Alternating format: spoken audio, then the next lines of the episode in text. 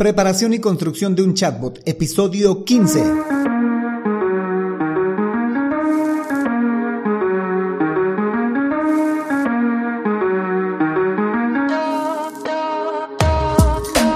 Hola, hola y bienvenidos un día más, un miércoles más a todas y todos los chatbot users del podcast Super Chatbot, podcast en el que vamos a hablar del universo de los chatbots y sus poderes en Internet y redes sociales, además de las novedades, funciones, estrategias y tips de estas pequeñas bestias robotizadas con las que algunos nos ganamos la vida y con las que otros se hacen la vida más fácil.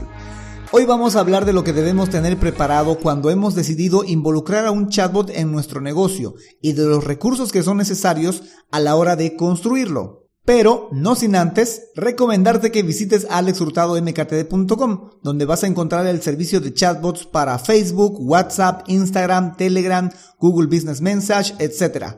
Por cierto, yo soy Alex Hurtado, un implementador de chatbots. Bueno, chatbot users, comencemos. Preparativos del chatbot. Muy bien, lo primero que tenemos que tener listo son los preparativos. Estos preparativos son un conjunto de decisiones que debemos de tomar antes de empezar a construir el chatbot. En total he logrado identificar cinco cosas que tenemos que preparar antes de construir el chatbot. La primera es definir un objetivo. Debemos de tener muy claro cuál va a ser el objetivo del chatbot. Puede resultar muy obvio o muy evidente que un chatbot tengamos que poner un objetivo porque su objetivo es conversar con la gente, pero hay que dejar muy en claro qué va a conversar o a qué va a llevar esa conversación.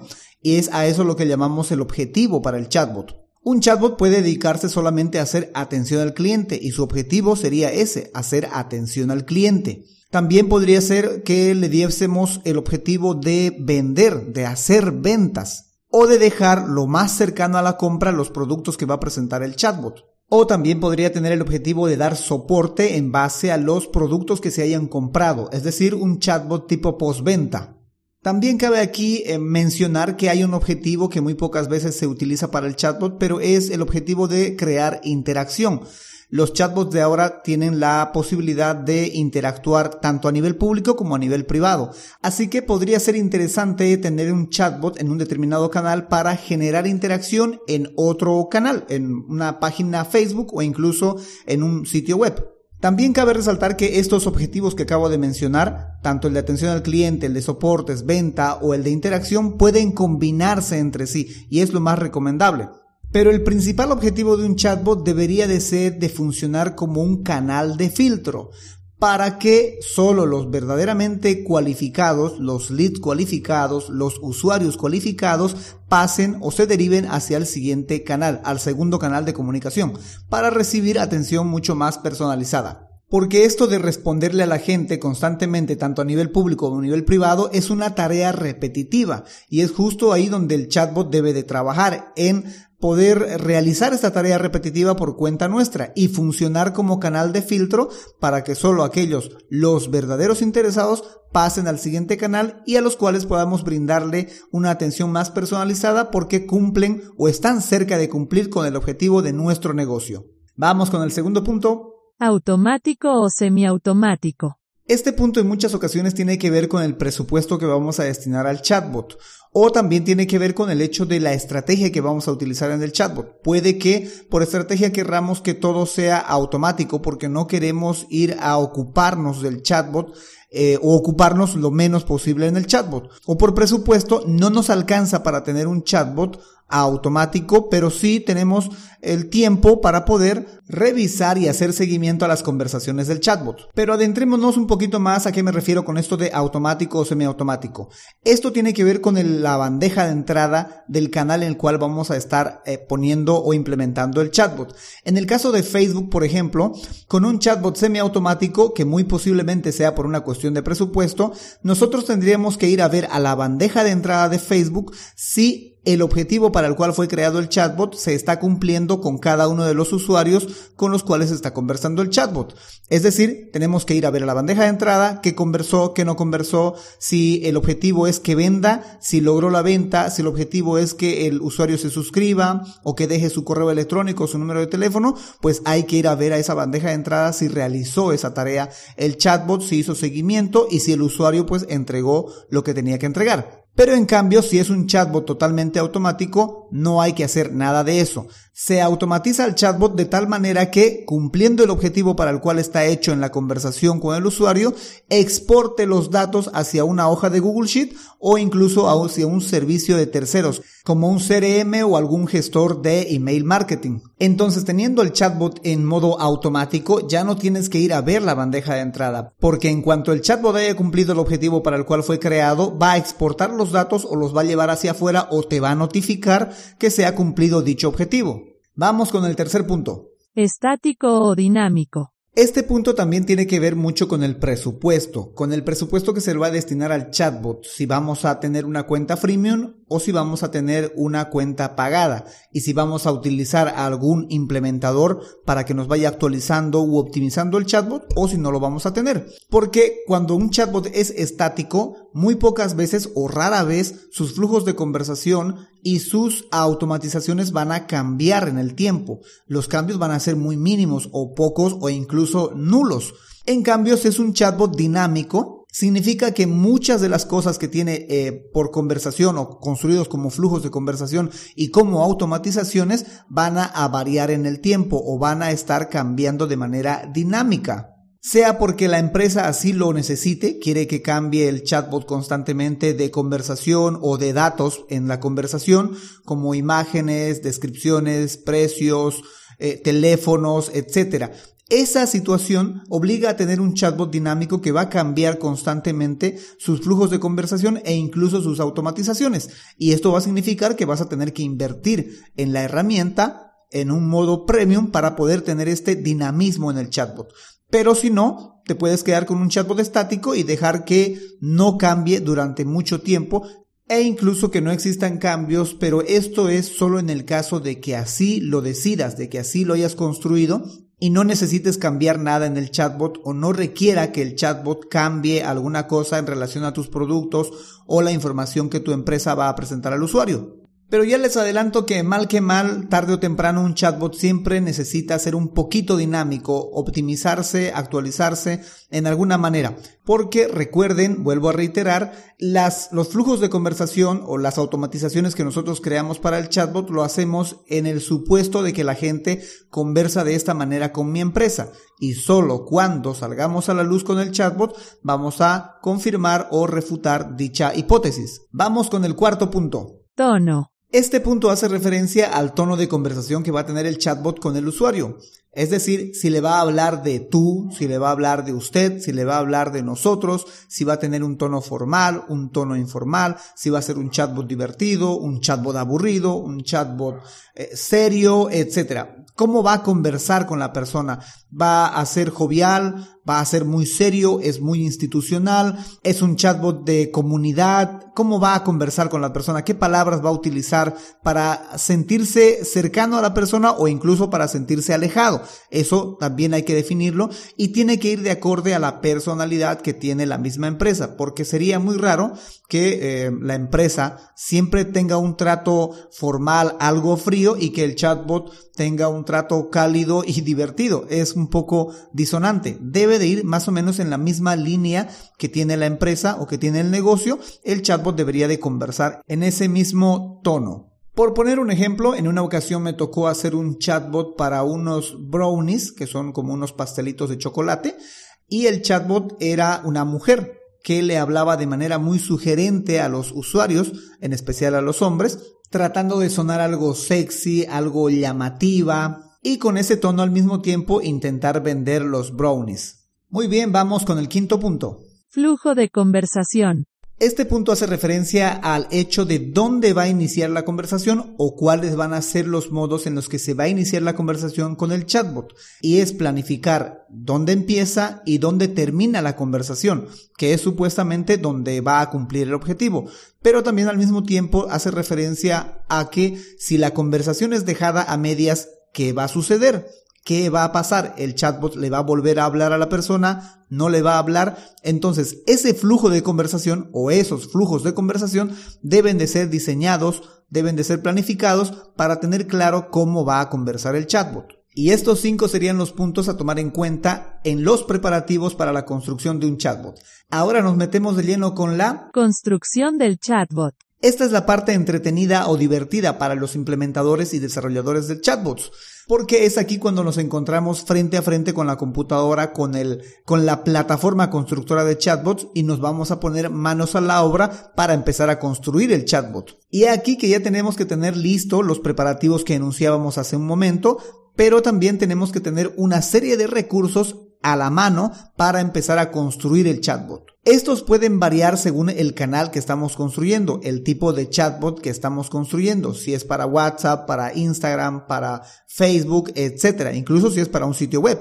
Pero trataré de enumerar los más genéricos para cualquier caso. Así que vamos con el primero. Flujos de conversación. Con los flujos de conversación me estoy refiriendo a que ya lo tengamos plasmado, que ya tengamos muy claramente dónde va a empezar la conversación, dónde va a terminar y qué vamos a hacer en caso de que la, conversación quede a medias. Tiene ya que estar gráficamente planificado, eh, plasmado. No es que vamos a empezar a pensar cómo vamos a construir este flujo de conversación cuando ya estamos frente a la plataforma o frente a la computadora. No, se tiene que tener muy claro dónde va a empezar la conversación. Gráficamente me refiero, mejor si tenemos un árbol de decisión de dónde comienza la conversación o cuáles son las entradas donde va a iniciar la conversación del usuario y dónde va a terminar la conversación o qué también va a suceder en medio de la conversación en caso de que sea abandonada. Vamos con el segundo punto. Batería de preguntas. Esta batería de preguntas la podemos sacar haciendo una auditoría a los canales, a las bandejas de entrada de los canales en los cuales se va a implementar el chatbot. Ahí podemos saber qué es lo que la gente anda preguntando, cuáles son las preguntas frecuentes o las frases frecuentes que la gente teclea o solicita esa información a la empresa o al canal de comunicación en el cual vamos a implementar el chatbot y cuáles son las respuestas que comúnmente se brindan a estas preguntas. Esta batería de preguntas está muy estrechamente relacionada al flujo de conversación que previamente ya se graficó. Tendría que estar respondiendo muchas de esas preguntas para que no tengamos que realizar ah, ajustes adicionales a preguntas sueltas. Que pueden haber preguntas sueltas que no tienen mucho que ver con el flujo de la conversación, sí pueden. Y al chatbot se lo puede entrenar para que reconozca esas frases o esas preguntas. Pero estas preguntas deberían, o mejor dicho, esta batería de preguntas deberían estar resueltas ya en el flujo de conversación. Pero es importante tener ambas para que se sepa que coinciden. Vamos con el siguiente punto. Datos de los productos o servicios. Puede resultar muy evidente o muy obvio que deberíamos de tener los datos de los productos o servicios que vamos a plasmar en el chatbot, pero créanme que en más de una ocasión me he encontrado frente a la computadora o frente a la plataforma en la que estoy construyendo el chatbot y me falta una imagen, me falta un link, me falta un precio, una descripción, un documento y pues uno se queda atorado y no puede avanzar. Así que es importante tener, revisar que tengamos todos los datos de los productos o servicios, esto es los datos genéricos de los productos o servicios, las descripciones, los precios, las imágenes, los videos, documentos PDF, links, en fin, todo lo que pueda ser necesario para construir ese producto o servicio y no tengamos que detener la construcción debido a la falta de uno de estos datos. Vamos con el cuarto punto. Datos genéricos de la empresa. Este punto también puede resultar algo evidente u obvio, pero también es importante tener los datos genéricos de la empresa a la mano en el momento de la construcción. Es decir, cosas como el sitio web, los links de sus redes sociales, eh, los datos genéricos de sus horarios de apertura, horarios de cierre, números telefónicos, WhatsApps, la ubicación GPS del negocio, etc. Son detalles y datos importantes a la hora de construir el chatbot porque puedes detectar que en las preguntas frecuentes la gente podría estar consultando no solo sobre los productos, sino también sobre los datos genéricos de la empresa. Y hay que crear flujos para poder responder estas preguntas. Y nos vamos con el último punto a tener en cuenta cuando estamos construyendo el chatbot. Software o plataforma para construcción.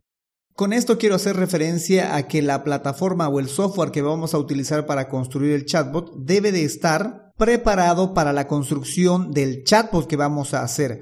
Es decir, tiene que estar en la versión que queremos que esté, vaya a ser que sea freemium o vaya a ser que sea gratuito o vaya a ser que sea en la versión premium tiene que estar en la versión que compete para el chatbot que vamos a construir. Tiene que estar integrado a otros servicios para que podamos construir las automatizaciones. Por ejemplo, si el chatbot va a ser totalmente automático, entonces tiene que ir a entregar esos datos a una tercera plataforma o a una hoja de Google Sheet y tiene que estar conectado a una cuenta de Google para que pueda exportarse esos datos o tiene que estar conectada a la cuenta de terceros para que pueda entregarse esos datos a ese servicio de terceros. También es importante tener en cuenta que este software o plataforma debe de estar ya conectado al canal en el cual se va a construir el chatbot, porque vamos a tener que realizar pruebas y lo más adecuado es realizar las pruebas dentro del mismo canal en el cual estamos construyendo. Y no por separado porque se vería diferente por separado a cómo se vería ya plasmado en el canal en el cual va a trabajar el chatbot. Y eso sería todo lo que tenemos que tener en cuenta tanto en preparación como en construcción a la hora de implementar un chatbot. Recuerden que para la parte de preparación ahí hay que tomar decisiones antes de construir el chatbot y que estas tienen que ser decisiones en algunas ocasiones algo estratégicas para la construcción del chatbot. Decisiones como definir el objetivo, decidir si va a ser automático o semiautomático, decidir si va a ser estático o dinámico, decidir el tono con el cual va a conversar y decidir cuáles van a ser los flujos de conversación. Esto en cuanto a la preparación. Ahora, cuando ya estamos en la construcción, frente a la máquina, frente a la computadora, frente a la plataforma en la que vamos a construir el chatbot, tenemos que tomar en cuenta los siguientes puntos. Tener a mano gráficamente el flujo de la conversación, tener también a mano y gráficamente la batería de preguntas para hacer una comparación de si estas preguntas que son comunes entre los usuarios se están respondiendo en el flujo de conversación. Tener a mano los datos de los productos o servicios, links, imágenes, etcétera. Todo tipo de recursos que pueda colaborar para la conversación y presentación de los productos o servicios del chat, del chatbot hacia los usuarios. Los datos genéricos de la empresa y por último tener también a punto el software, la plataforma en la que vamos a construir, que tenga los permisos para poder conectarse a la, al canal en el cual se va a implementar el chatbot o que tenga los permisos para poder conectarse a los servicios de terceros donde el chatbot va a estar exportando o recabando información. Bueno, chatbot users, eso es todo por hoy. Eso es todo por cuanto puedo compartirles en cuanto a la preparación y construcción de los chatbots. Si me he olvidado algo, si creen que algo más podemos añadirlo, me encantaría escuchar tu opinión en los comentarios, en la caja de comentarios de donde estés escuchando este podcast, sea en YouTube, sea en el sitio web, sea en iBox, en iTunes, Spotify, en Google Podcast, etcétera. Y por último también te dejo la opción de que puedas enviarme tus sugerencias o tus opiniones con respecto a este u otros episodios en alexhurtadomktd.com slash preguntabot, que con gusto las escuchamos y las respondemos. O si necesitas saber más sobre los chatbots porque tienes un proyecto o un negocio en el cual necesitas involucrar a los chatbots para una determinada red social y no tienes el tiempo para adentrarte en el universo de los chatbots, puedes reservar una consultoría especializada en chatbots en alexhurtadomktd.com slash consultoría chatbot. En fin, será hasta la próxima a las 7.24 con más del universo de los chatbots. Entre tanto, gracias por escuchar este podcast y gracias por crear un chatbot con este podcast. Chao, chao.